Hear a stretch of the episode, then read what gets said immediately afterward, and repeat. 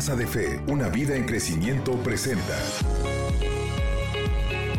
el podcast del pastor Roberto Conde, disponible en todas las plataformas digitales. Dios es el Dios de la restitución. Dios me habló y me dijo, el año 2023 va a ser, hijo, el año de la restitución para Casa de Fe. En Joel capítulo 12, el verso 25 dice así, el Señor dice, les devolveré lo que perdieron a causa del pulgón. Estos nombres me parecen así como nombres de narcos, ¿va? Así, a causa del pelón, a causa del, ¿va? A causa del pulgón, el saltamontes, la langosta y la oruga. Yo imagino hombres así como que parece una oruga, así. Como la Barbie, ¿no? Fui yo quien envió ese gran ejército destructor contra ustedes. Volverán a tener toda la comida que desean y alabarán al Señor su Dios que hace esos milagros para ustedes. Nunca más mi pueblo será avergonzado. Entonces sabrán que yo estoy en medio de mi pueblo Israel, que yo soy el Señor su Dios y que no hay otro. Nunca más mi pueblo será avergonzado. Y, y yo creo con todo mi corazón que esa es la palabra que Dios nos da para el año 2023. Y una de las cosas que me queda claro y una de las realidades que nosotros como iglesia, como pueblo de Dios, como hijos de Dios, tenemos que aceptar de parte del Señor es que no importa qué tan comprometidos, metidos y llenos de Dios estemos, hay una realidad bíblica y es que todos en la vida tendremos momentos de pérdidas. Momentos en las que vamos a tener pérdidas. Uno de los grandes problemas de la iglesia es que por muchos años se predicó que si tú te acercabas a Dios y aceptabas a Cristo en tu corazón, todo te iba a salir bien. Que nunca ibas a tener problemas, que la enfermedad nunca te iba a tocar y que al final del día todo iba a ser color de rosa, ibas a ser muy bendecido. Y, cuando las personas empezaron a llegar a los caminos de Dios, experimentaron la felicidad de ese encuentro con Dios, pero empezaron a experimentar las tristezas de las pérdidas. Y entonces la gente empezó a dejar de creer en el Evangelio. Un Evangelio mal predicado provoca la incredulidad de las personas en el Dios del cielo. Por eso tenemos que aprender a predicar el Evangelio y hacerte saber que aunque puedes ser un hombre y una mujer muy, muy de Dios, habrán situaciones adversas en tu vida que se van a manifestar en pérdidas que van a traer dolor y tristeza a tu corazón. La palabra de Dios es muy clara con esto y a lo largo y ancho de la Biblia yo veo que grandes hombres de Dios con grandes unciones y grandes llamados, hombres que hicieron grandes cosas en su vida, experimentaron pérdidas dolorosas dolorosas realmente, cosas tremendas pasaron en su vida y fueron traicionados a veces y fueron eh, eh, vituperados en otros, a veces perdieron el trabajo, eh, todo lo que se esforzaron por levantar una empresa y finalmente la empresa da fruto y de repente la pérdida. Recuerdo que mi familia y yo somos joyeros. Y durante muchos años quisimos entrar en la Plaza Galerías, era la única plaza en aquel entonces y era la plaza más importante de la ciudad y por muchos años queríamos entrar ahí, pero por X o por Y no podíamos entrar porque ya habían otras empresas ahí que tenían el mismo giro que nosotros y estas empresas no nos dejaban abrir otro local con el mismo giro y, y tristemente no podíamos entrar y tardamos años clamando a Dios por una oportunidad para entrar y de repente hay una empresa, ¿verdad? Que es, que es la que hoy... Eh, eh, tenemos que se llama Swarovski. Y entonces, a través de ese giro, la empresa haciendo uso de sus eh, facultades y sus relaciones en la Ciudad de México, viene una orden de México directamente para la sucursal en Villahermosa. Y dice: a los señores conde los dejan entrar en la Plaza Galería y abrir esa tienda. Le gusta a quien le guste. Y dimos gloria a Dios. Dijimos: Señor, gracias, Padre, por tanta bendición. Y, y empezó la tienda y empezó a prosperar y a fructificar. Y por primera vez todos nuestros sueños estaban siendo cumplidos en esa tienda. Y empezamos a ver el fruto de estar en un buen lugar. Y ocho meses después, ahí por ahí de febrero, se cayó la plaza. Se abrió un boquetón en el techo de la casa, de la plaza, se cayó la plaza, ¿verdad? Todo se hizo un desastre, cerraron literalmente la plaza y tuvimos que cerrar la tienda y tuvimos que sacarnos todo lo que teníamos ahí. Fue un desastre total. Y dijimos, pero ¿por qué, Señor? ¿Qué fue lo que pasó? ¿Por qué tuvimos que cerrar ahora que finalmente estábamos ahí? Mira lo que nos pasa ahora. Y uno podría pensar que por estar en los caminos de Dios, esas cosas no iban a pasar, pero pasaron. Y quiero ponerte esto en tu corazón porque nuestra expectativa de que nada malo va a pasar está equivocada porque Dios nunca ha prometido eso. Lo que Dios ha prometido es que sí vamos a tener aflicción, es que sí vamos a tener dolencia, pero también ha prometido que Él nos va a restituir todo lo que hayamos perdido. Yo quisiera que alguien tuviera fe conmigo en esta hora. Hay una realidad y en la realidad dice que vamos a perder, pero hay una segunda realidad y esa segunda realidad dice que todo lo perdido lo vamos a recuperar, que siete veces cae el justo, pero siete veces se levantará, porque Dios es el que te levanta. Dile al que está la parte tuya, no te vas a quedar ahí. Vamos, dígaselo con fe. No te vas a quedar echado. No te vas a quedar dolido. No te vas a quedar quebrado. No te vas a quedar. Esa pérdida no será permanente. Hoy Dios te trajo este lugar para que yo te diga, hay fecha, lugar y hora en la que Dios va a recuperar y a restituir todo lo que el diablo te quiso robar. Yo te vengo a decir en el nombre de Jesús que el año 2023 es el año de la restitución. Es es el año de la doble bendición. Es el año en que Job se levanta y recibe el doble de su bendición. Yo declaro en el nombre de Jesús de Nazaret que el año 2023 es el año de tu jubileo, donde las deudas son pagadas, donde las enfermedades son sanadas, en donde los que son presos son libres. Yo declaro en el nombre de Jesús que el Dios de la restitución hará efectiva su palabra y recuperarás lo perdido, multiplicado en el nombre de Jesús. No, dáselo fuerte al Dios del cielo.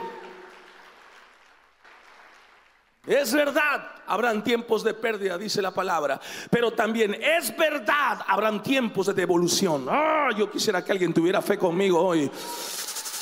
Yo siento una unción gloriosa de parte del Señor. Yo no sé usted, pero yo siento que algo está siendo desatado en este momento sobre tu vida, sobre tu familia, sobre tu matrimonio, sobre tus hijos, sobre tus negocios. Yo puedo sentir en mi corazón que Dios está haciendo algo nuevo y que lo que Dios está haciendo es desatar su bendición, desatar su gloria, desatar su favor, desatar su gracia para que el 2023 la puerta que se había cerrado se vuelva a abrir y esta vez se abrirá con mayor fuerza, con mayor magnitud, con mayor alcance. Alguien tiene que... Uh, aleluya. Dile al que está a la parte tuya, vas a ser más bendecido de lo que eras cuando lo perdiste todo. Vamos, dígalo con fe, vas a ser más bendecido de lo que fuiste cuando lo perdiste todo. El diablo pensó que este era tu final, pero Dios te dice en este momento fue tu promoción. Algo grande viene a tu vida. Él te regresará siete veces más lo que se llevó en el nombre de Jesús de Nazaret. Amén, iglesia. José fue el hijo preferido de su padre. Fue un joven que su papá amó con todo su corazón. Era un hombre entregado a Dios. Era un hombre de fruto. La presencia de Dios estaba con él. La Biblia dice que todo lo que tocaba prosperaba porque Dios estaba con él, era su sello. La gente sabía que él era cristiano, no porque él andaba diciendo soy cristiano, soy hijo de Dios y llego a casa de fe. No, era cristiano porque Dios se hacía evidente a través de su vida. Dios se hacía evidente a través de su bendición. Van a haber bendiciones. Dios me habló esto y me dijo, van a haber cosas que van a pasar en el 2023 y la gente te va a preguntar, pero ¿cómo fue esto? Y tú vas a responder como el el ángel de Dios le respondió a María, el Espíritu Santo de Dios vino e hizo esto, fue Dios. La gente sabrá que Dios te bendijo no porque tú lo digas, sino porque Dios se va a hacer evidente a través de tu vida. La gente va a reconocer, Dios está ahí, Dios está contigo, Dios lo está haciendo. Alguien tiene que creerlo con todo el corazón. Aleluya. Dice que Potifar veía a José. Potifar veía a José y veía que todo lo que tocaba prosperaba. Y la Biblia dice, y Potifar se daba cuenta que Dios estaba con José porque todo lo que tocaba José era prosperado y bendecido por Dios. Y hay una realidad gloriosa acerca de la presencia del Señor. Y es que donde Él está hay prosperidad, hay bendición. Ahora José está en un momento de pérdida. José está en un momento en donde lo que tenía se le fue robado. Literalmente sus hermanos lo traicionaron. Qué dolor tan grande debe haber sentido José. Porque no es lo mismo que hable mal de ti el de afuera. Qué triste es escuchar a tus hermanos que hablan mal de ti. A tus hijos que hablan mal de ti, a tus padres que hablan mal de ti. Qué triste es escuchar que tu amigo del alma sea el que te traiciona. Como decía David, fuiste tú amigo. Si hubiera sido mi enemigo no hubiera sido tanto dolor, pero fuiste tú el que come en mi plato, el que me abraza, el que me besa, tú mi íntimo, mi amigo, el que me traicionó y José está en un momento de pérdida donde lo ha perdido todo, pero hay algo que nadie le ha podido quitar y es la presencia de Dios. Y yo te vengo a decir en el nombre de Jesús de Nazaret, el diablo te puede quitar muchas cosas, pero nadie te podrá quitar la presencia de Dios. A Pablo lo metieron a la cárcel y le quitaron su libertad, pero en la cárcel Dios estaba con Pablo y Pablo seguía predicando y escribió el Nuevo Testamento que hoy tenemos desde una prisión, porque en esta vida se te puede quitar todo, pero nada, ni nadie, ni ángeles, ni principados, ni potestades, nadie te puede apartar del amor de Dios. Alguien tiene que decir amén.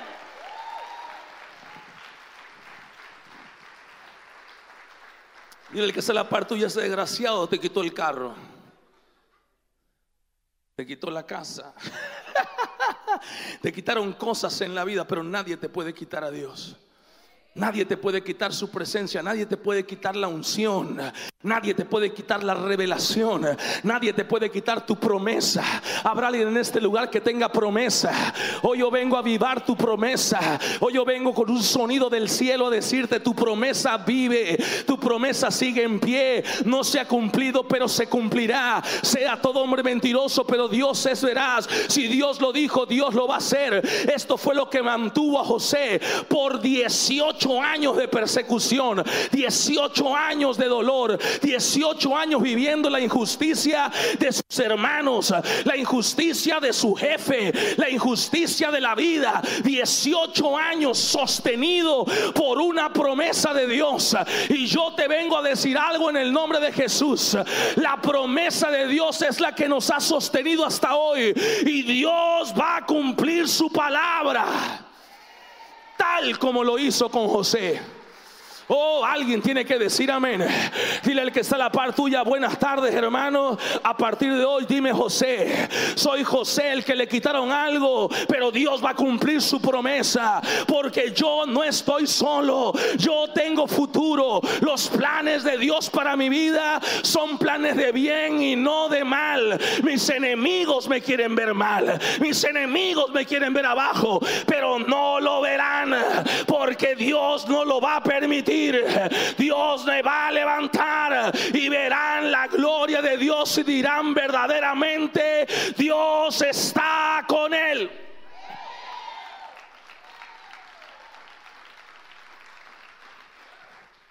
Mira, el que sale a la parte tuya, Dios lo va a hacer, hermana. Dios va a restaurar a tus hijos. Dios va a restaurar tus negocios. Dios va a restaurarlo todo. Hay gente que quiere ver que cierres tu negocio. Así como mucha gente quiso ver las puertas de casa de fe cerradas. Así como mucha gente quiere verte mal. Son contadas con la mano las personas que te quieren ver bien. Pero lo bueno es que nuestra fe no está en las personas. Nuestra fe está en el Dios que hizo los cielos y la tierra. ¿De dónde vendrá mi socorro? Dijo David. David era el rey. David tenía muchos soldados y tenía mucha gente. Pero él llegó a esta conclusión. Mi socorro no viene del palacio. Mi socorro no viene de los tesoros del reino. Mi tesoro no viene del ejército. Mi tesoro viene de Jehová que hizo los cielos y la tierra. De Él viene mi socorro. Él me hace vivir confiado. Mira que David tenía muchas razones para vivir confiado. Palacio, mujeres. Bueno, hay mujeres, quién sabe, pero pero tenía muchas razones para vivir confiado. Dinero, reino, ejército. Pero él decía, Dios está conmigo. Mi confianza está puesta en el Señor. Y José le creyó a Dios. Sostenido en el Señor durante 18 años, fue perseguido, fue acusado injustamente. Y a los 18 años, Dios lo puso a la diestra de Faraón.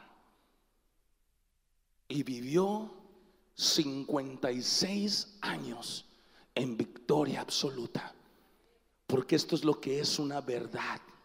La aflicción dura un tiempo, pero la bendición dura mucho más.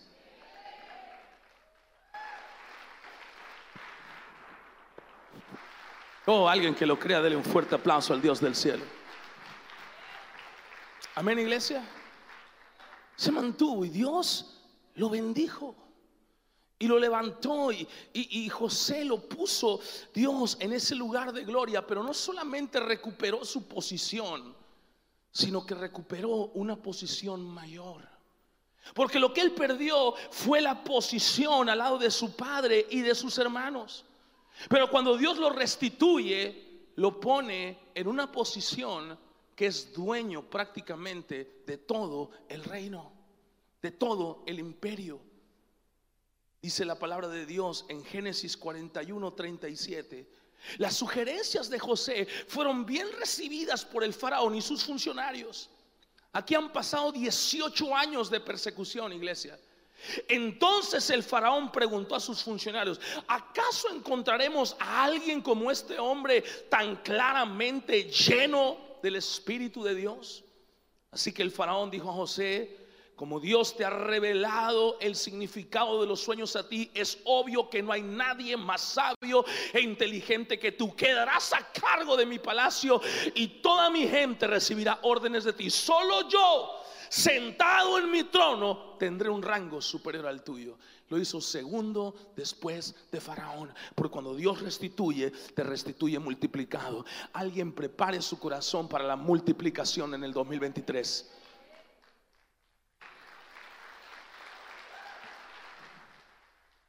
En Eclesiastés capítulo 3 dice la palabra de Dios, hay una temporada para todo, hay un tiempo para cada actividad bajo el cielo, hay un tiempo para llorar y hay un tiempo para reír, hay un tiempo para entristecerse, pero hay un tiempo para bailar. Y esto es lo que Dios hace con nosotros.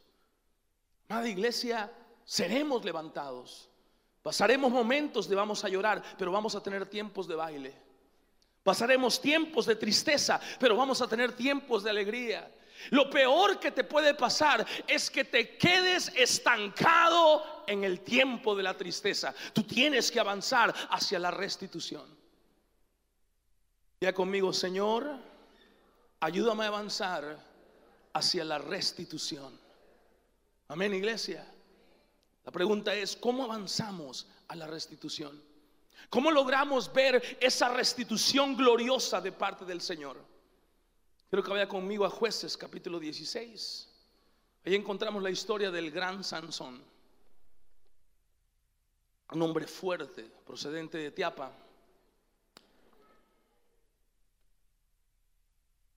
Un hombre fuerte, bendecido con una unción gloriosa, un hombre que podía matar a diez mil soldados con una quijada de un burro.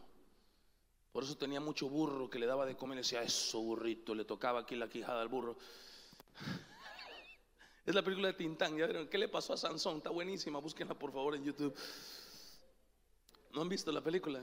Se llama ¿Qué le pasó a Sansón? Ahí está en YouTube de Tintán. Buenísima. buenísima, buenísima. Cuando le empieza a, que le va a salir fuerza de nuevo, le empieza a crecer el pelo y así. Y le salía el pelo.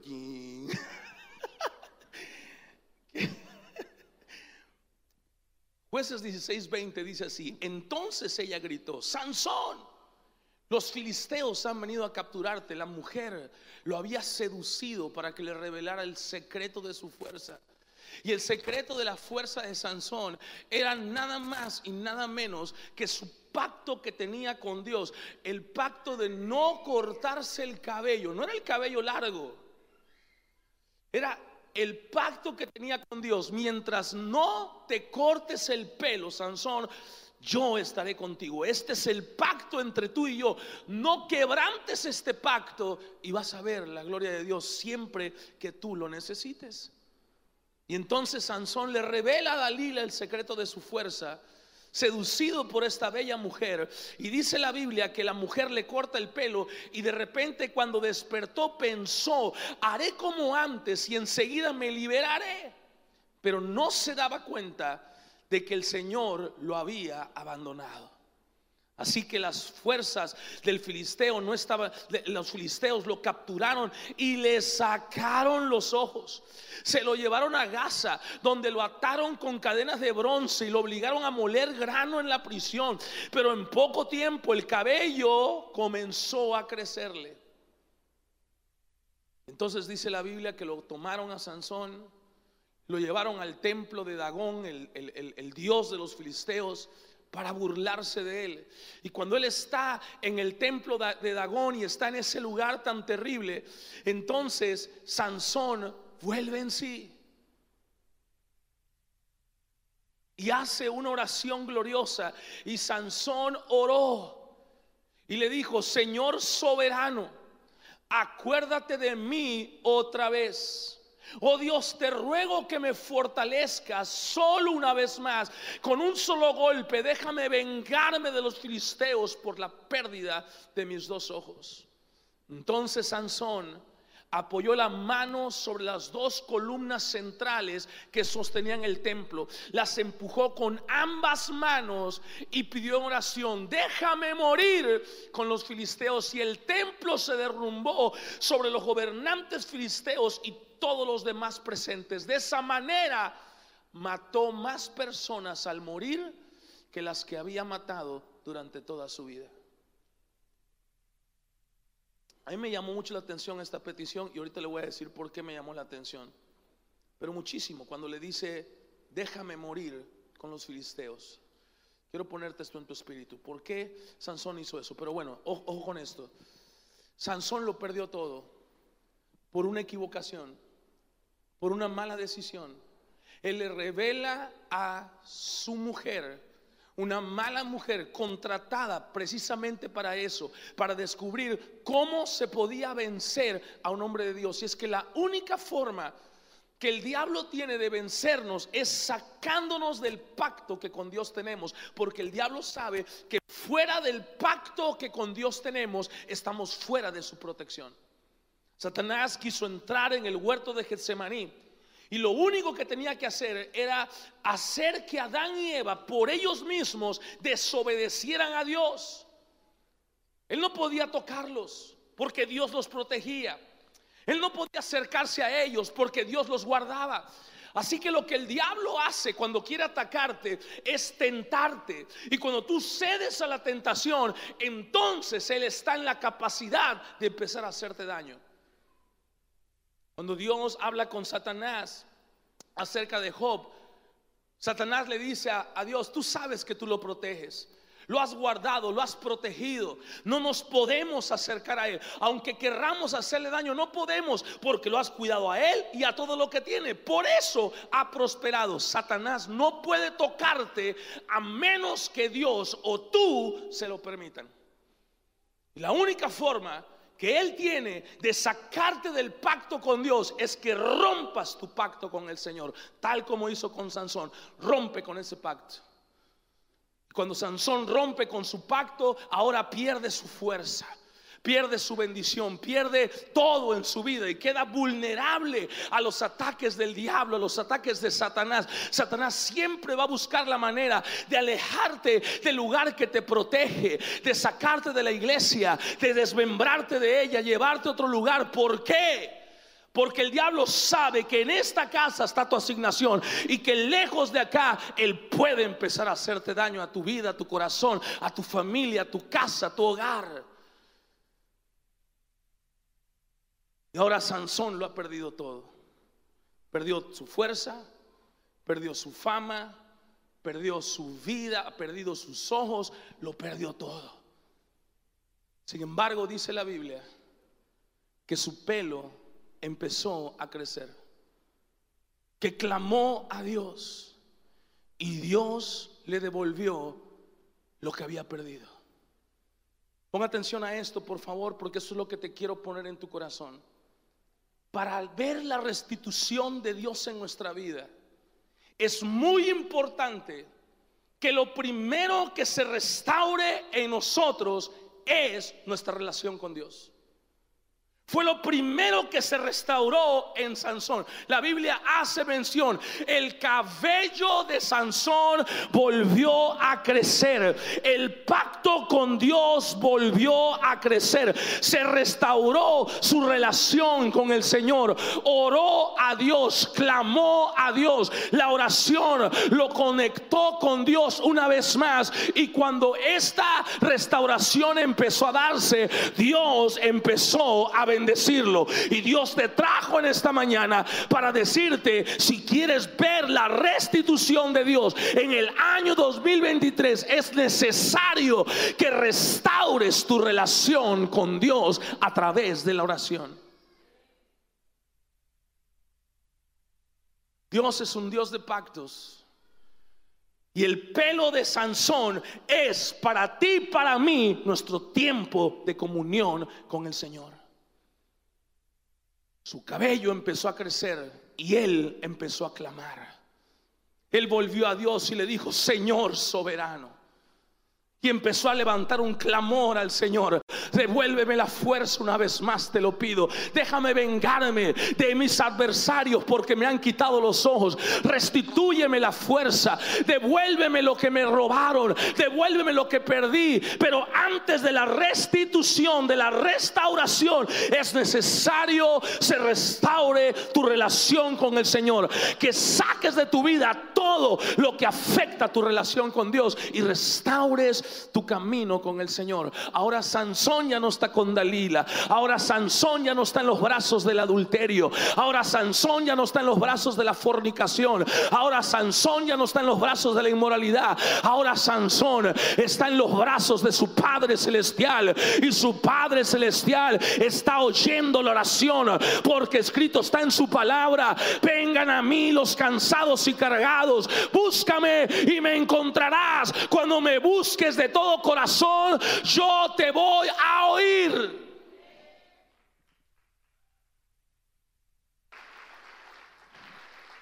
Día conmigo es tiempo de volver a la oración, restaurar mi relación con Dios, restaurar mi caminar con el Señor. Mira lo que dice 2 de Crónicas capítulo 7, verso 11. Así que Salomón terminó de construir templo del Señor y también el Palacio Real y llevó a cabo todo lo que había pensado hacer en la construcción del templo y del palacio. Diga conmigo un gran templo. Mm. Diga conmigo un gran lugar. Luego una noche el Señor se le apareció a Salomón y le dijo, he oído tu oración. Uf, qué glorioso. No hay nada más poderoso que un Dios que oye tu oración. Hay gente que clama a dioses ajenos pero ninguno tiene la capacidad de oír. Elías lo comprobó. Elías dijo, clamen más fuerte. A lo mejor está dormido. A lo mejor está en el baño, por eso no les escucha. Clamen a su Dios, que abra el cielo, descienda el fuego del cielo, que haga algo. Pero no fue hasta que Elías oró al único Dios vivo y verdadero que el fuego cayó del cielo, porque nuestro Dios es un Dios que oye las oraciones de su pueblo. Aleluya. Somos poderosos cuando oramos. Somos poderosos cuando clamamos a Dios. Vemos milagros cuando oramos. Vemos maravillas cuando oramos. Vemos la mano de Dios moverse cuando oramos. Porque Dios, ojo por favor, Él sabe lo que te hace falta. Él sabe lo que necesitas. Pero Él dejó que en la solicitud puede hacer lo que Él sabe que tú necesitas hacer. Tú necesitas entender que aunque Dios sabe lo que te hace falta, Dios no se va a meter en su vida a menos que tú se lo pidas. Una mujer estaba enojada con Dios porque su hijo joven había muerto en un accidente automovilístico. Y yo le hice una pregunta, ¿usted oraba por su hijo? ¿Usted clamaba por él? Porque déjeme darle un testimonio mío. Yo también fui joven y muchas veces me subí al carro en estado de alcoholismo Recuerdo subirme al carro y recuerdo estar en mi casa. No sé ni cómo llegué, ni qué manejé, ni qué hice. Era para morir. Pero en casa había una mamá que oraba por mí. Esa es la gran diferencia. Jesús dice, yo busqué a alguien en la tierra para no destruirla, pero no encontré a nadie que se pusiera a favor de ella. Vivimos en un mundo quebrado en un mundo peleado por el infierno, donde Satanás lo único que quiere es hacernos daño. Y nos damos el lujo de no orar, de no pasar tiempo con Dios, de no clamar, de no interceder, de no hacer guerra. ¿Cómo pues vamos a ver la gloria de Dios en eso? He oído tu oración y elegido este templo como el lugar para que realicen sacrificios. Puede ser que a veces yo cierre los cielos para que no llueva o mande langostas para que devoren las cosechas o envíe plagas como el COVID entre ustedes.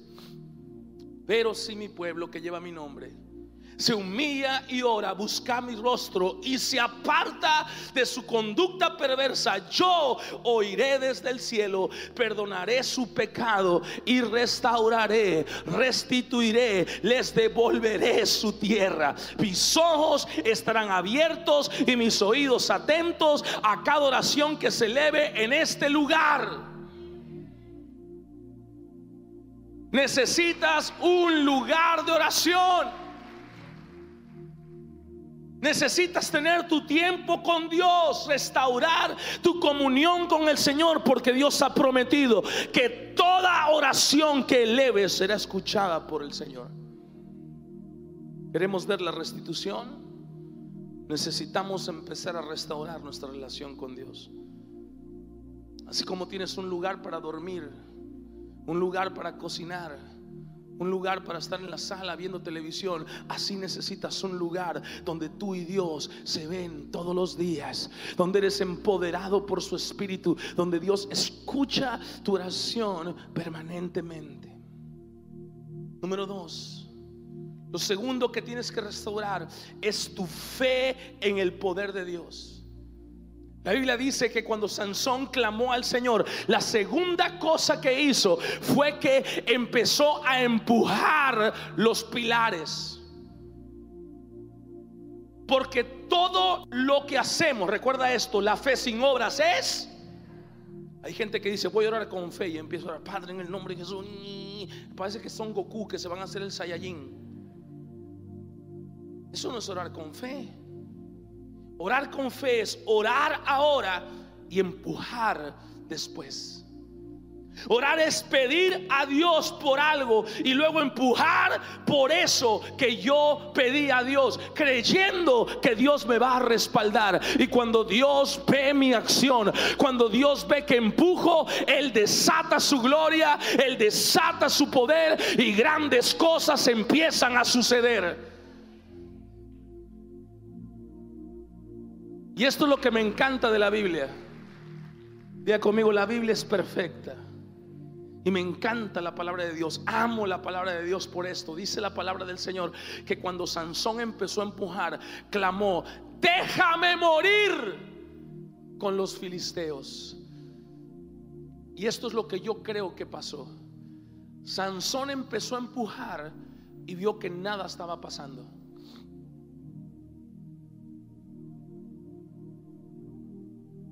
Él se dio cuenta de algo. Y pudo haber pensado muchas cosas.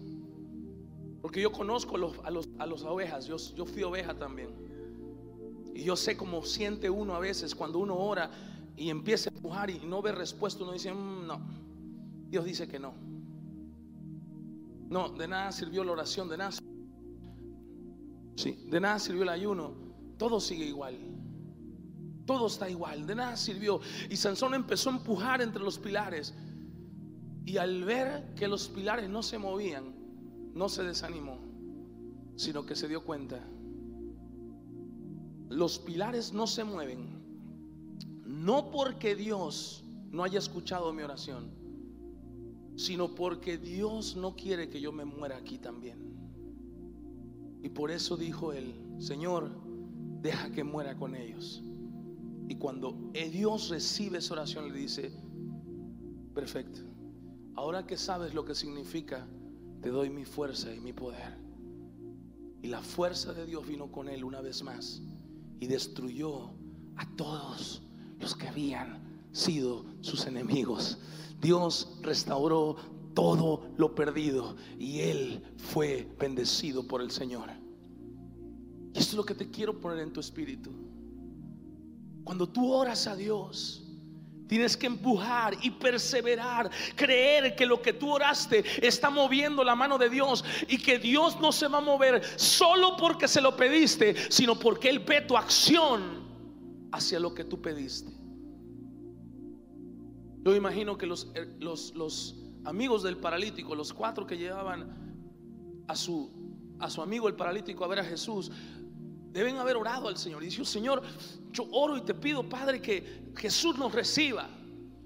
Pero dice que cuando llegaron donde estaba Jesús, la casa estaba repleta de gente, pero no se quedaron ahí se subieron al techo, abrieron un hueco, bajaron a su amigo y la Biblia dice, al ver Jesús, la fe de ellos, la fe es algo que se ve, como se ve en lo que hacemos. Jesús lo vio, él dijo, wow, esta gente abrió el hueco en el techo de la casa, lo puso delante de mí. Al ver la fe de ellos, Dios dijo, y yo te vengo a decir en el nombre de Jesús de Nazaret, que cuando Él vea tu fe, cuando Él vea tu fe, vamos, dígalo con fe. Cuando Él vea tu fe, cuando Él vea lo que haces, cuando Él vea tu esfuerzo, Dios te va a bendecir, Dios te va a levantar. Cuando Él vea que estás tocando la puerta, Dios la va a abrir. Tú empujas y Él hace.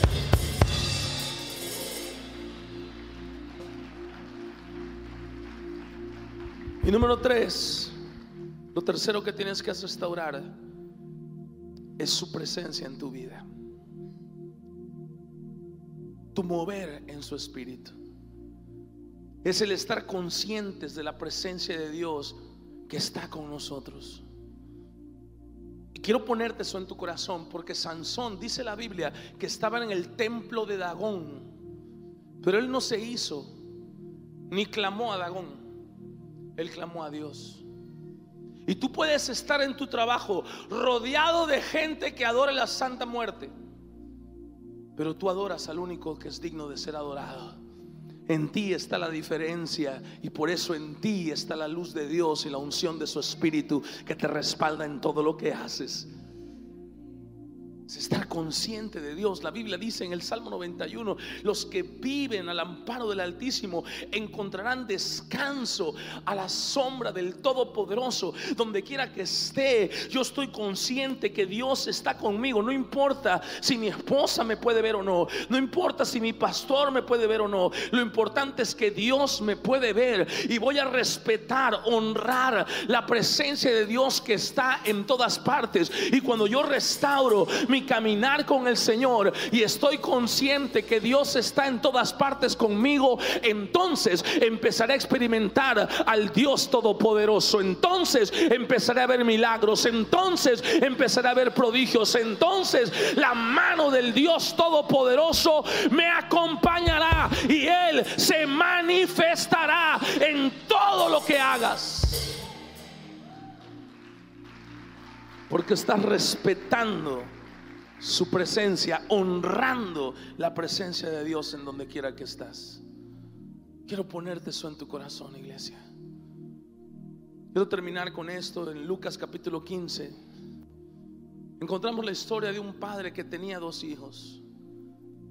Uno de ellos le pidió a su papá su herencia anticipada. Y cuando finalmente la tuvo, salió a vivir perdidamente. Vivió tan perdidamente que lo perdió todo. La Biblia dice, no tenía ni siquiera dinero para comer. La Biblia dice en Lucas capítulo 15, verso 16, el joven llegó a tener tanta hambre que hasta las algarrobas con las que alimentaba a los cerdos le parecían buenas para comer, pero nadie le dio nada. Cuando finalmente entró en razón, se dijo a sí mismo, en casa hasta los jornaleros tienen comida de sobra. Y aquí estoy yo muriéndome de hambre. Volveré a la casa de mi padre y le diré, Padre, he pecado contra el cielo y contra ti. Ya no soy digno que me llamen tu hijo. Te ruego que me contrates como un jornalero. Y aquí veo, por un lado, la obra de Dios y por otro lado, la obra de Satanás. ¿Dónde está la obra de Dios? Cuando él entra en razón y se da cuenta, ¿qué hago aquí? Yo no debería estar aquí. Yo debería estar en la casa del Padre. Porque en el mundo hay crisis, pero en la casa del Padre hay abundancia. Oh, alguien tiene que decir amén. Eh, eh, eh, hay gente que el domingo está en la playa, ¿va? Y yo me imagino al hijo pródigo en la playa diciendo, bueno, ¿y qué hago aquí? Voy a estar en la iglesia recibiendo palabra porque hay abundante bendición. Y el hijo pródigo está en el peor momento de su vida, muriéndose de hambre y el Espíritu Santo le recuerda, en la casa del Padre de abundante bendición. Hasta los jornaleros, hijo, tienen comida. Y él se acuerda de eso y dice, voy a volver a la casa del Padre. Y ahí se corta la obra de Dios. Y entonces viene la obra de Satanás. Y él dice, voy a ir con mi papá y le voy a decir que no soy digno de ser su hijo. Ya ese no es el Espíritu Santo. Ese ya es el diablo. Y yo quiero ponerte esto en tu corazón. Porque cuando yo me paro en este lugar y hablo acerca del Dios que te va a restituir, si tú te acercas a Él, si confías en su poder, si caminas con Él, el diablo te dice, es verdad. Todo eso Dios lo puede hacer, pero tú no eres digno de que lo haga. Y empezamos a creer esa mentira del diablo. Dios lo va a hacer con todos menos conmigo. Y el hijo pródigo empieza a caminar él va hacia donde está su papá y vemos que su corazón sigue siendo el mismo. Papá, no soy digno de ser tu hijo. Lo vemos en toda la Biblia.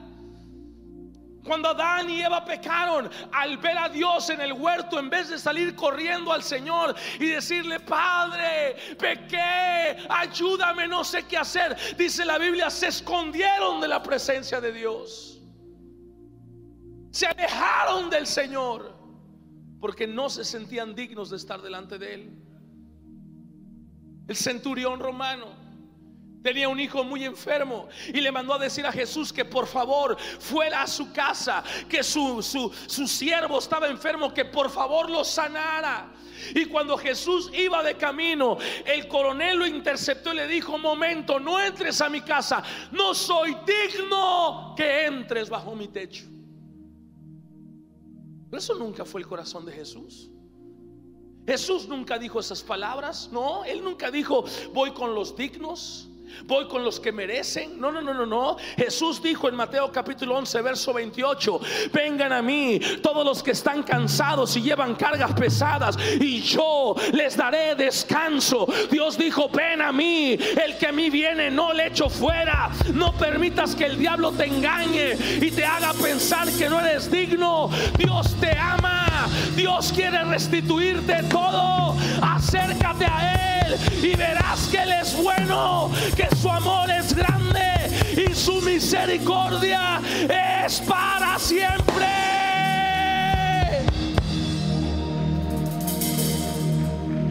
Oh, alguien que lo crea, dale un fuerte aplauso al Dios del cielo. Vamos. Entonces regresó a la casa de su padre. Y cuando todavía estaba lejos, su padre lo vio llegar. Lleno de amor y de compasión, corrió hacia su hijo, lo abrazó y lo besó. Y su hijo le dijo, Padre, he pecado contra el cielo y contra ti, ya no soy digno, ahí está el diablo hablando de que me llamen tu hijo. Sin embargo, su padre dijo a los sirvientes, rápido, traigan la mejor túnica que haya en la casa y vístanlo. Consigan un anillo para su dedo, sandalia para sus pies, maten un ternero engordado. Tenemos que celebrar con un banquete porque este hijo mío estaba muerto, ha vuelto, estaba perdido, lo hemos encontrado y entonces entonces comenzó la fiesta. Yo te vengo a profetizar en el nombre de Jesús. Tiempo de fiesta para tu casa. Tiempo de fiesta para tu matrimonio. Tiempo de fiesta para con tus hijos. Tiempo de fiesta para tus finanzas. En el nombre de Jesús de Nazaret. Dios te devolverá todo. Todo. Y cuando Dios lo haga, lo hará multiplicado. Porque este es el corazón del Padre. Él quiere él desea, Él murió para bendecirte.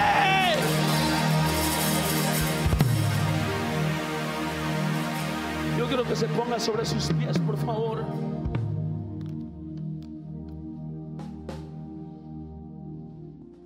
Vas a ser bendecido como nunca antes.